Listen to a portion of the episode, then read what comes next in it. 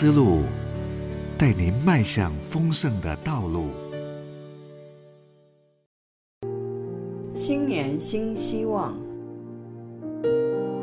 作者林伟玲老师。不要效法这个世界，只要心意更新而变化，叫你们查验何为神的善良、纯全、可喜悦的旨意。罗马书十二章第二节。二零二四不只是台湾的大选年，也包括我们熟悉的美国、俄罗斯以及全球其他至少六十四个国家。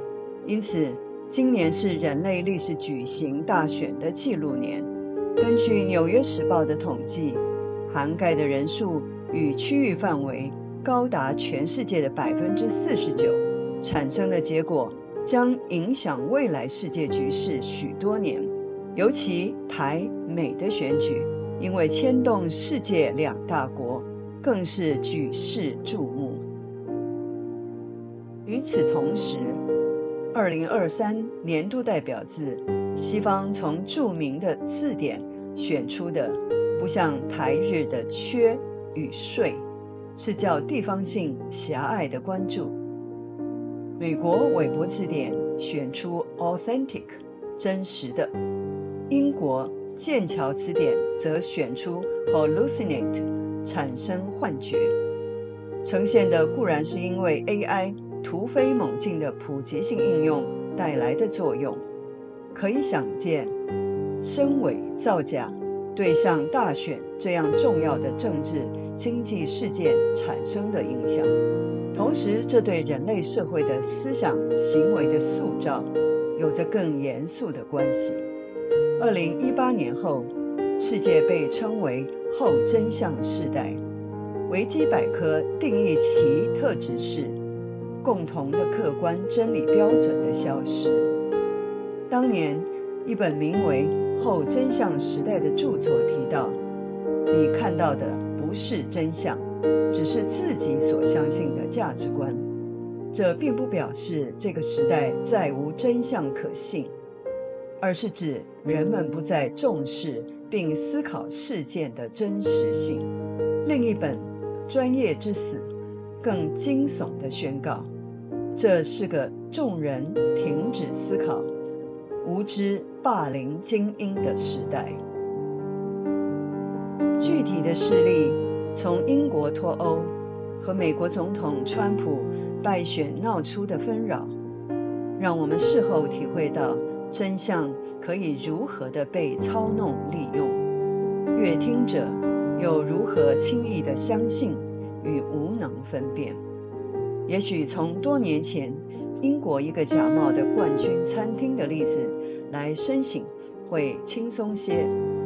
巴特勒是位曾经从事撰写假评论的媒体工作者，他为《Vice》杂志策划了一场恶作剧，使一家不曾存在的餐厅透过虚假评分，成为打败伦敦一万九千家餐厅的第一名餐厅。他运用各种家居用品，包括剃胡泡沫膏、洗涤剂，甚至是自己的脚踝，拍摄出虚构的食物照片，以心情为主题，伪造出了六种菜单。在美食评论上，五星的造假推文，加上当人们打去定位，推说要等六个月才排得上。使人们更加的跃跃欲试。最后，他们让人们真的进行实体体验，在伦敦杜尔维治一间甚至有些简陋的小屋里，用料理包凑合出所谓的餐点，结果竟然有人给予超好吃的评论。如此荒谬的事例，说明人们可以如何的执迷不悟。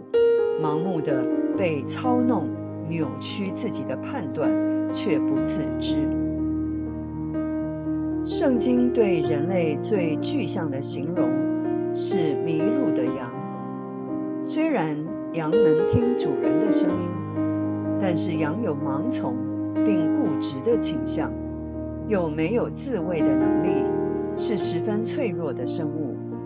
可见，缺乏真相、不辨是非真伪的幻觉现象，不是因为现今网络资讯泛滥才有的困境，而是人类思维与情感的堕落危险性。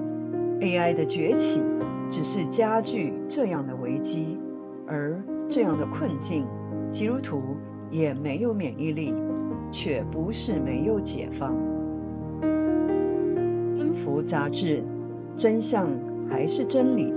作者谢文玉提到，人对事物的理解不能脱离思想结构与情感结构，前者。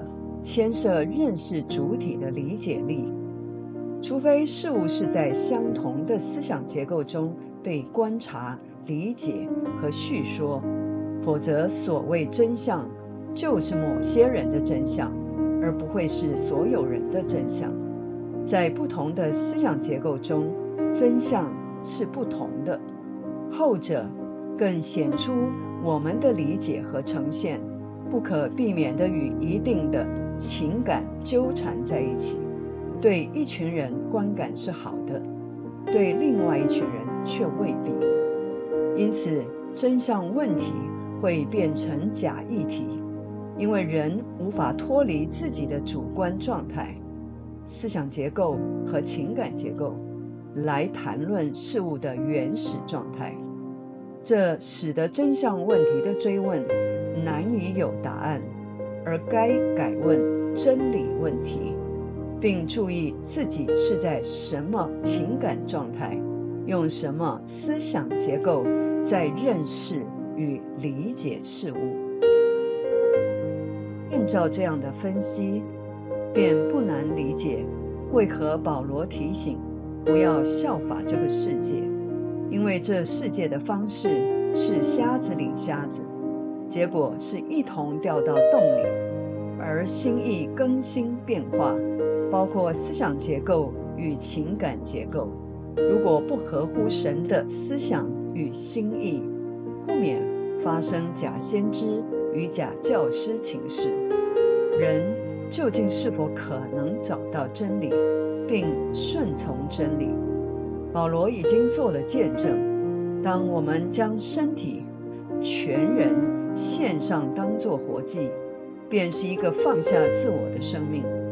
在真理的圣灵引领之下，人是可能视得神那良善、纯全、使人喜乐的旨意。新的一年，让我们从神领受犀利的视野展望吧。